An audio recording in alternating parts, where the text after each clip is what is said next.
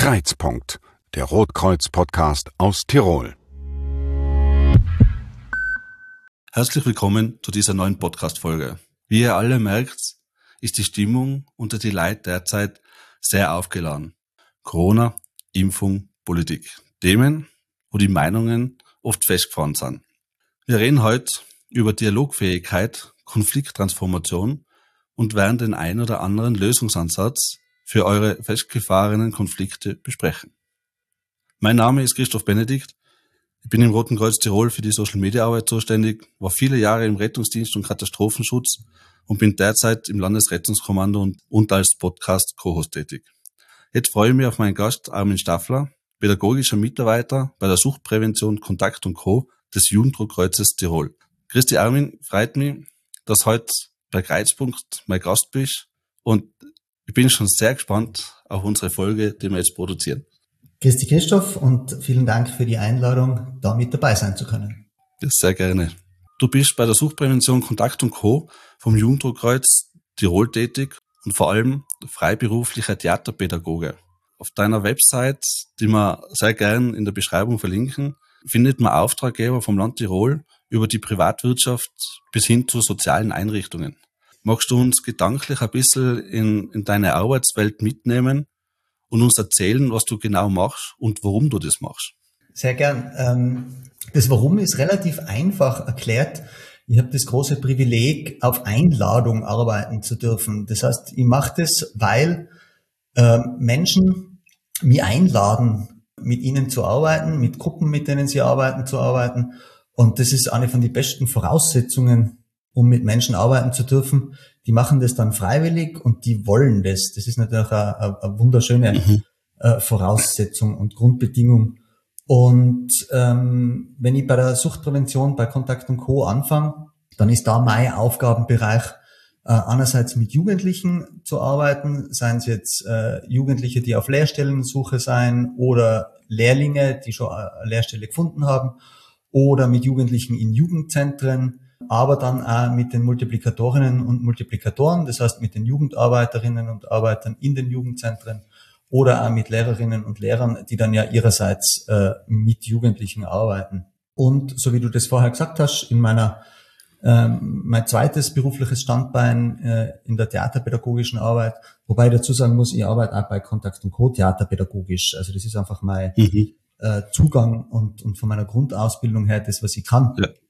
Da sind es dann eben äh, Auftraggeberinnen, Auftraggeber, äh, Gruppen aus dem sozialpolitischen Bereich, aus gesellschaftspolitischen Bereich, eben ähm, Sozialvereine, einmal das Land Tirol oder die Diözese, ähm, Gemeinden, also Menschen, die irgendwie mit Communities, mit Gruppen arbeiten und die an einem, an einem Thema arbeiten. In der Suchtprävention ist das natürlich der Umgang mit ähm, Suchtmitteln. In anderen Bereichen ist es das Thema Gewalt vielleicht oder ähm, das Thema Klimawandel. Fragen, wo es um die Gerechtigkeit geht, um die Gerechtigkeit zwischen den Geschlechtern oder um Gerechtigkeit äh, im zwischenmenschlichen Zusammenleben überhaupt. Äh, und da bin ich dann eingeladen, mit diesen Gruppen, die ja durchaus unterschiedlicher Meinung sein dürfen, ähm, zu arbeiten. Ja, das ist natürlich ein sehr großer Vorteil, wenn die Leute, die beauftragen sozusagen und mit dir arbeiten wollen. Und dürfen zu relativieren. Ähm, ich arbeite zum Beispiel auch in Schulen und da weiß man dann auch, dass weder die Schülerinnen und Schüler noch die Lehrerinnen und Lehrer ganz freiwillig da sind. Ähm, ja. Oder ähm, ja, die Menschen werden eingeladen äh, und wissen aber nicht genau, was auf sie zukommt. Und dann ist es eine von meinen ersten Aufgaben, und das hat dann ganz viel mit Dialog und Dialogfähigkeit zu tun, eine von meinen ersten Aufgaben, äh, Atmosphäre zu schaffen, wo die Leute dann, auch wenn sie nicht ganz freiwillig da sein, gern da bleiben. Spezialgebiet von dir ist die Technik Regenbogen der Wünsche und Polizisten im Kopf. Unter anderem im Bereich der Konflikttransformation. Was kann sich ein Laie darunter vorstellen? Ja, gerade bei einem Regenbogen der Wünsche ist es ähm, sehr bildhaft ähm, und es geht darum, Begegnungen sich näher anzuschauen, die eben mit Konflikten behaftet, belastet sind.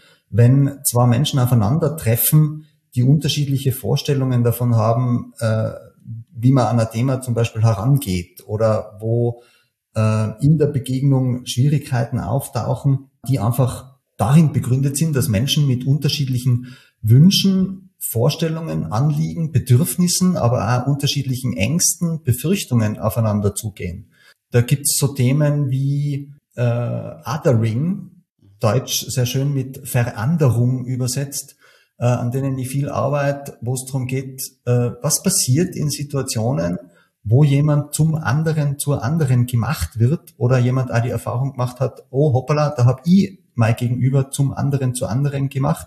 Äh, was heißt das konkret? Ähm, wir sind alle ähm, in bestimmten Gemeinschaften unterwegs oder werden, werden bestimmten Gemeinschaften zugeordnet. Äh, ich bin männlich, ich bin ähm, irgendwo zwischen 40 und 50, ich bin äh, autochthoner Tiroler, ähm, ich bin Studierter, ich lebe am Land. Ähm, das sind alles dann so Zuschreibungen, die in der Begegnung mit anderen dann plötzlich äh, eine Rolle spielen, mehr oder weniger, mehr oder weniger gewollt auch. Und dann bin ich plötzlich eben, ähm, werde ich auf das festgelegt, dass ich ein Mann bin.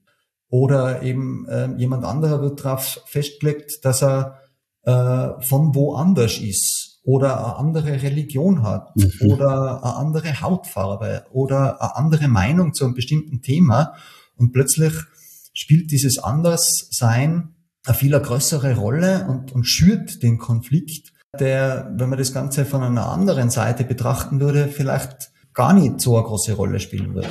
Wenn ich das jetzt richtig verstanden habe, um jetzt auf dieses Corona-Thema ein bisschen einzugehen, wenn ich jetzt Respekt oder Angst vor, vor einer mRNA-Impfung habe, dann passiert es recht schnell, dass sie in diese Corona-Gegner-Ecke gedrückt wäre. Ist es genau in diese Richtung?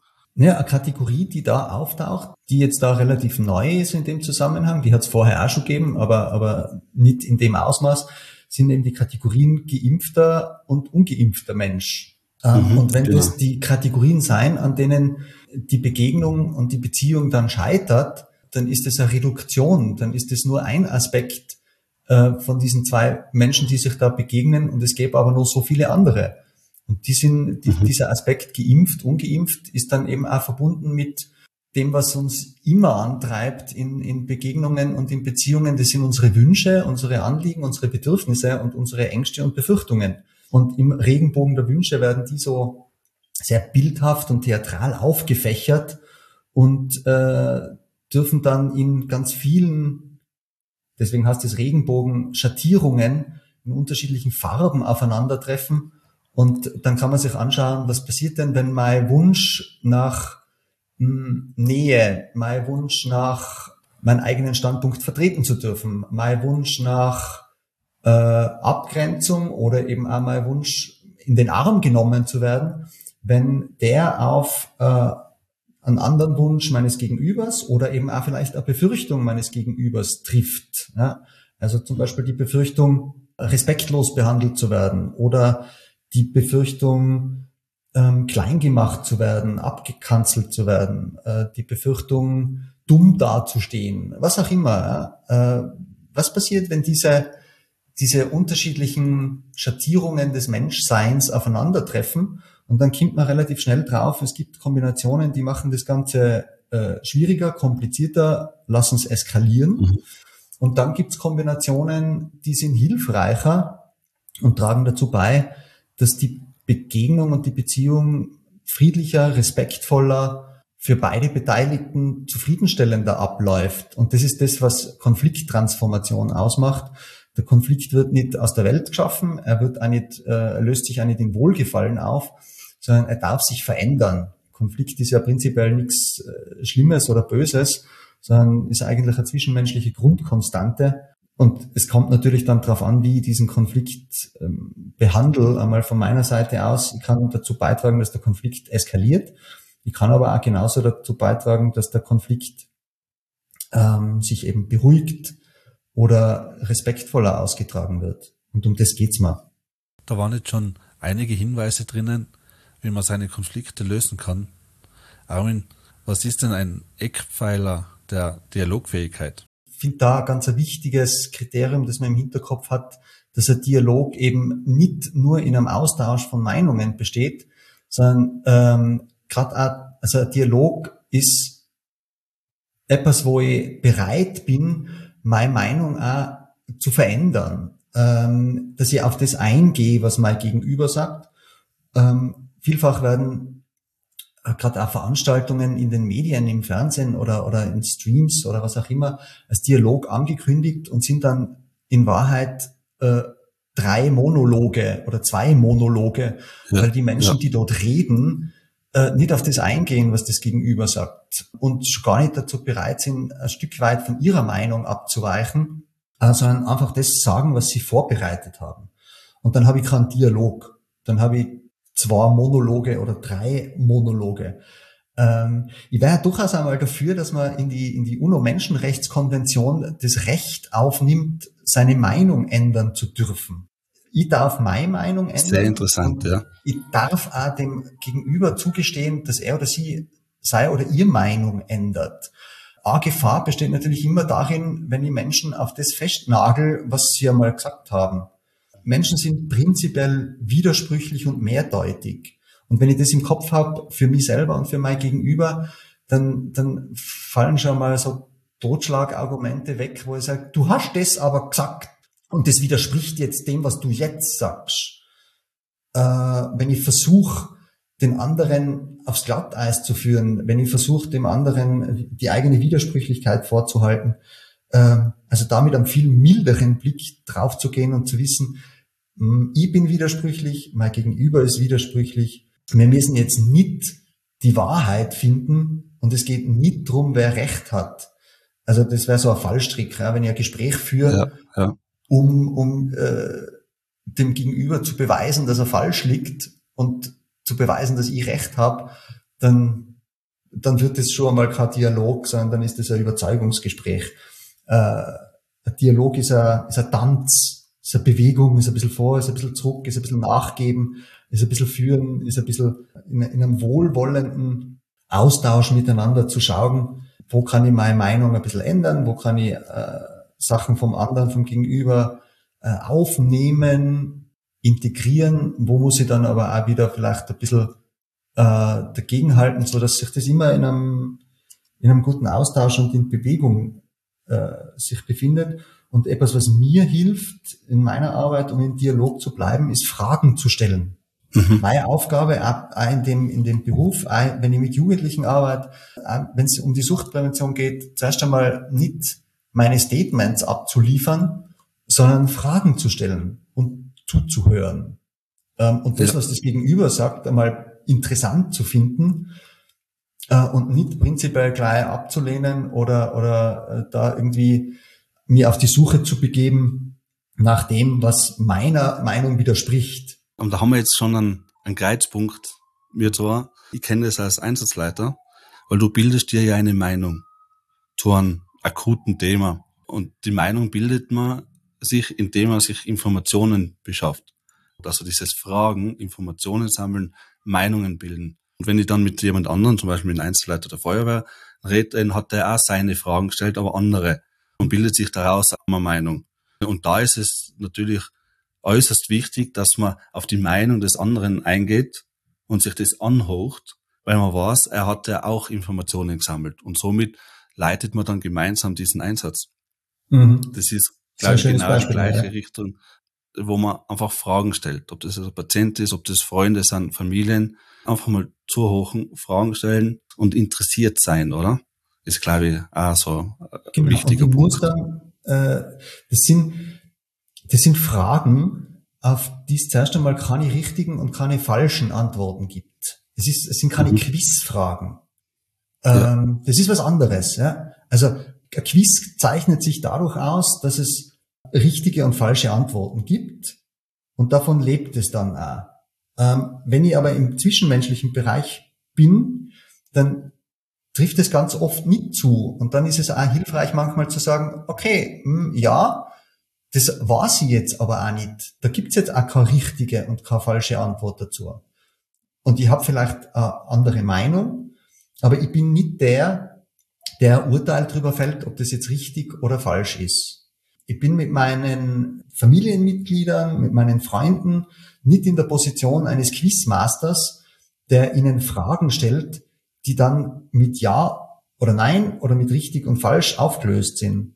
Sowas zerstört auch Beziehungen. Wenn du in deinem Umfeld auf einen Konflikt oder auf eine Diskussion triffst und du natürlich mit diesen Fragen reingehst, der andere aber ganz anders reagiert, bleibst du dann bei dieser, ich nenne es jetzt mal Strategie und nimmt die andere Person das dann an? Oder gibt es da Situationen, wo das einfach nicht mehr funktioniert? Genau, es gibt beides. Ähm, manchmal gelingt es besser, manchmal gelingt es weniger gut. Also ist es auch vollkommen okay, wenn man sich bemüht hat in diese Richtung und es einfach mal nicht klappt hat, dass man es vielleicht einmal zumindest für vorübergehend gut sein lässt. Ja, gerade im privaten Bereich, der auch nochmal ein bisschen was anderes ist als der berufliche, funktioniert das nicht immer, weil die Emotionen stärker und andere sein und dann muss man auch sich selber gegenüber milde walten lassen. Das hat jetzt nicht so gut funktioniert oder da sind jetzt die eigenen Strategien, die eigenen Vorsätze, die eigenen Ansprüche an sich selber, wie ein gutes Gespräch ausschaut, denen ist man jetzt dann, denen bin ich jetzt da nicht so gerecht geworden und das ist auch was Menschliches. Ja. Auf welche Sachen achtest du, wenn du in ein Gespräch gehst, was vielleicht schwierig ist, aber du ein gutes Gespräch hervorführen willst, weil du ja diese, diesen Knopf lösen willst, dass es wieder weiter vorangeht, achtest du da auf, auf das Umfeld und auf die Situation oder gibt es da andere Kriterien? Da gibt's Kriterien. Ähm, ich habe die jetzt aber auch nicht so als Liste vor mir, die dann abhackel. Aber ich gebe dir vollkommen recht, die, die Umstände und die Rahmenbedingungen äh, spielen eine große Rolle. Also es sollte schon mal eine Zeit und ein Raum sein, wo man sich wohlfühlt, äh, wo ich mir sicher sein kann, dass keine Verurteilung stattfindet oder dass, ähm, ja, dass das ein wohlwollendes Gespräch ist.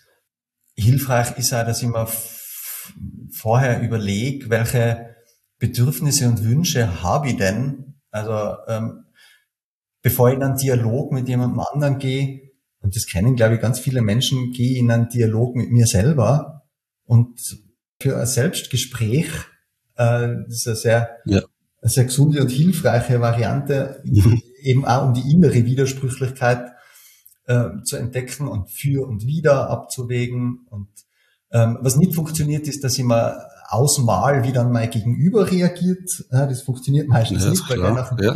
nach dem zweiten Schritt tut der oder die eh schon wieder anders, wie ich, ja. wie ich das vorher so schön ausgemalt habe. Ja, und nachdem ähm, ist man selber sehr enttäuscht, wenn das nicht so ist, wie man sich das ja, selber genau, weil die, vorgenommen hat. Die, die eigene ähm, Zukunftsvorhersagefähigkeit doch nicht so ausgeprägt ist. Das hilft ähm, und wenn man die, die Gelegenheit dazu hat, sich darauf vorzubereiten, dann, dann ist das sicher hilfreich. Ja, da merkt man, wenn man, wenn, wenn man sich das selber in Gedanken mal vorredet oder seine, seine Punkte mal nochmal durchdenkt und sich das selber sagt, da kommt man dann recht schnell drauf, wenn was nicht stimmt oder wenn was nicht passt oder ungut umkommen könnte. Mhm, genau. Also das ist, das ist schon wie, wie ein Filter eigentlich, wo man mal drüber schaut. Genau, sagt, also okay, das muss so zentrale Sätze geht, vielleicht so das Bild von einem Riesentorlauf. Ja, ähm, es gibt zentrale Punkte und zentrale Sätze, die ich ansprechen will und ähm, dass ich mir die selber vorher vorsag und nach innen horch, wie klingt das?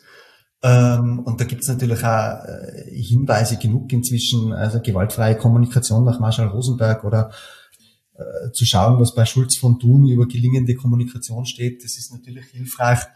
Äh, aber dann so zu merken, okay, das, das klingt jetzt gut, das fühlt sich auch gut an, das ist stimmig mit dem, was ich sagen will und ähm, damit verletze ich auch mein Gegenüber nicht oder damit kann ich auch bestimmte Missverständnisse denen vorbeugen und äh, zwischen diesen riesen Torlauftoren muss ich mir und kann ich mir auch frei bewegen, um dann wirklich darauf reagieren zu können. Ja, was, was sagt mein Gegenüber? Wie reagiert der drauf? Äh, vielleicht anders wie bei einem Riesentorlauf kann ich dann auch, darf ja ein anderes Ziel erreichen. Ja. Ähm, ja. Wenn mein Ziel ist, das Gegenüber davon zu überzeugen, dass er falsch liegt, ja, dann, äh, dann, dann wird es äh, wird schwierig. Dann kann ich einen Vortrag halten, aber dann ist es kein Dialog. Ja, genau. Und da sind wir dann wieder, wieder bei dem Punkt, was wir vorher besprochen haben. Jeder bildet sich seine Meinung mit seinen Informationen oder mit seiner Lebenserfahrung. Und es können ja zwei Meinungen richtig sein. Im Endeffekt.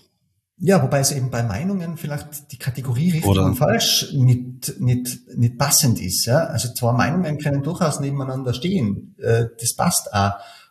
Ähm, hilfreich finde ich dann schon so Unterscheidungen wie auch, was ist, was ist eine Meinung und was ist Wissen. Ich finde, da kann man schon durchaus äh, Unterscheidungen treffen, äh, wenn dann unterschiedliche Meinungen darüber oder unterschiedliche Ansichten darüber existieren, was ist eine Meinung und was ist Wissen, äh, dann kann es schon nochmal schwierig werden. Ja? Also ich gehe davon aus, dass die Erde halbwegs rund ist, ja, ein bisschen abgeflacht an den Polen. Ich gehe davon aus, dass das Wissen ist und keine Meinung.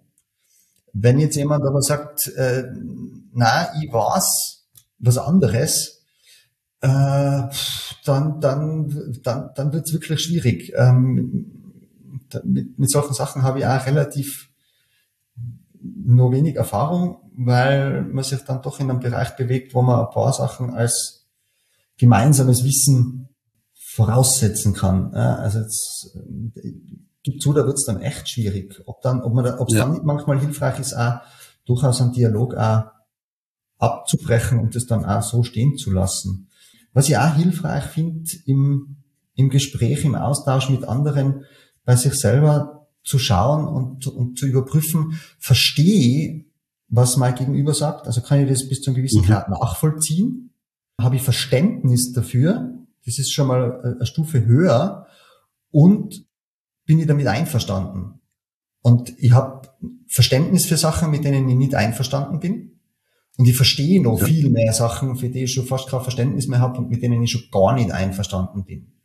Ein Beispiel für mich ist, ähm, wenn Elternteil, ein Vater, eine Mutter das äh, eigene Kind schlagt, ähm, dann kann ich das verstehen. Ich mhm. habe nicht mehr so viel Verständnis dafür, aber es gibt auch ein gewisses Verständnis dafür. Aber ich bin natürlich niemals einverstanden damit.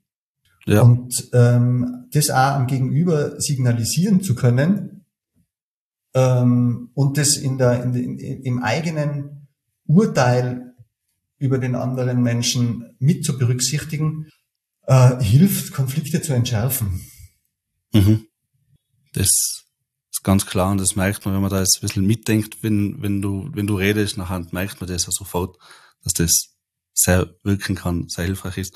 Wenn jetzt unsere Zuhörerinnen sich tiefer in dieses Thema begeben wollen, gibt es da eine Buchempfehlung von dir oder eine Kursempfehlung, Podcasts, Blogs oder irgendwas, wo man sich einmal informieren kann, mal schon ein bisschen eintauchen kann?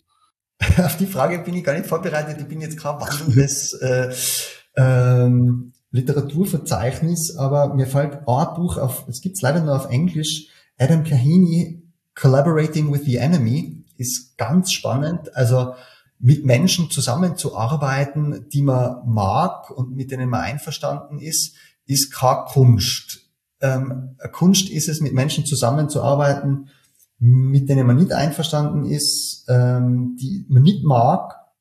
Und äh, ja, da gibt's also da, das Buch habe ich sehr spannend gefunden. Jemand, der viel damit arbeitet, ist einer von, von meinen Mentoren. Ah, das ist der David Diamond, der Theatermacher aus Kanada. Da gibt's das Buch auf Deutsch. Ähm, ich habe das Vergnügen gehabt, das zu übersetzen. Das heißt Theater zum Leben von der Kunst und Wissenschaft des Dialogs im Gemeinwesen. Die anderen, die, die ich schon erwähnt habe, ähm, werden in dem Bereich Marshall Rosenberg mit der gewaltfreien Kommunikation ähm, oder Schulz von Thun. Äh, ich glaube, da kann man sich dann schon mal weiter handeln und, und ähm, schauen. Da mal richtig eintauchen sozusagen. Genau. Ich weiß, dass das Rote Kreuz auch ein Kooperationspartner ähm, der Peace Studies in Innsbruck ist. Ähm, das ist natürlich auch äh, äh, ein sehr lohnender, aber hoch, hochschwelliger äh, Bereich, um sich da weiterzubilden und zu schauen, was, was die im Angebot haben. Das ist auf äh, www.uibk.ac.at slash Peace Studies, Friedensstudien und Konflikttransformation. Wir reden jetzt glatt schon eine halbe Stunde.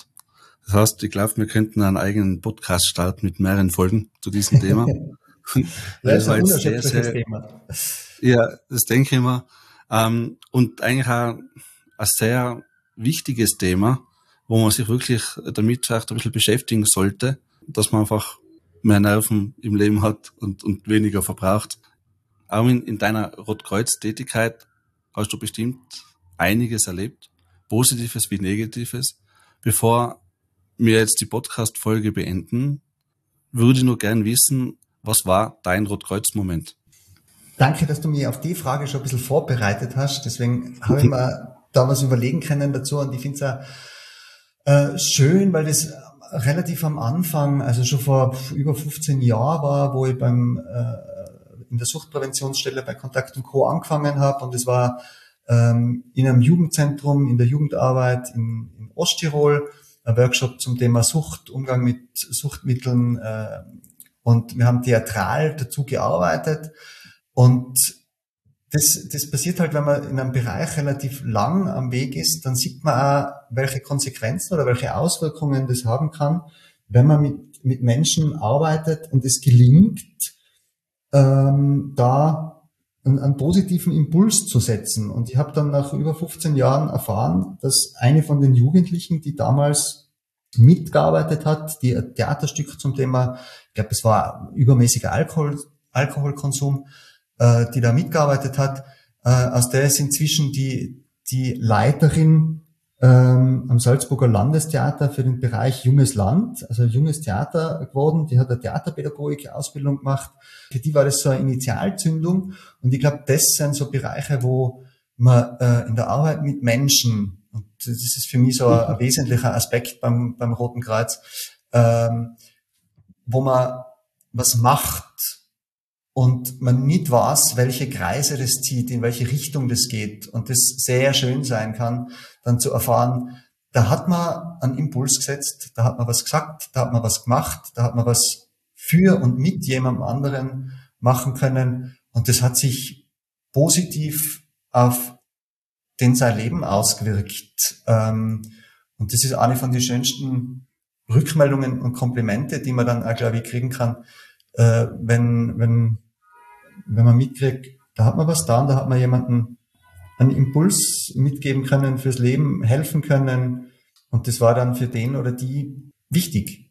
Und deswegen ist es gut, auf sein eigenes Handeln und seine eigenen Worte gut aufzupassen, weil man nie genau weiß, was draus wird. Und dann soll es möglichst so formuliert und möglichst so getan sein, dass es positive, konstruktive Kreise ziehen darf. Das waren jetzt sehr schöne Abschlussworte. Ähm, ich kenne dieses Gefühl, wenn was fruchtet sozusagen in dieser mhm. Hinsicht. Äh, das ist äh, einfach lässig.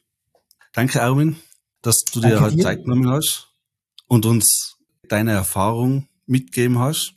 Ich denke, einige Zuhörerinnen werden jetzt ein bisschen ins Grübeln kommen und sich über das Thema mehr informieren und sich Gedanken drüber machen. Und da bringen wir vielleicht einen Teil dazu bei, dass, dass es in unserer Gesellschaft wieder ein bisschen ruhiger und feiner wird. Dankeschön dafür.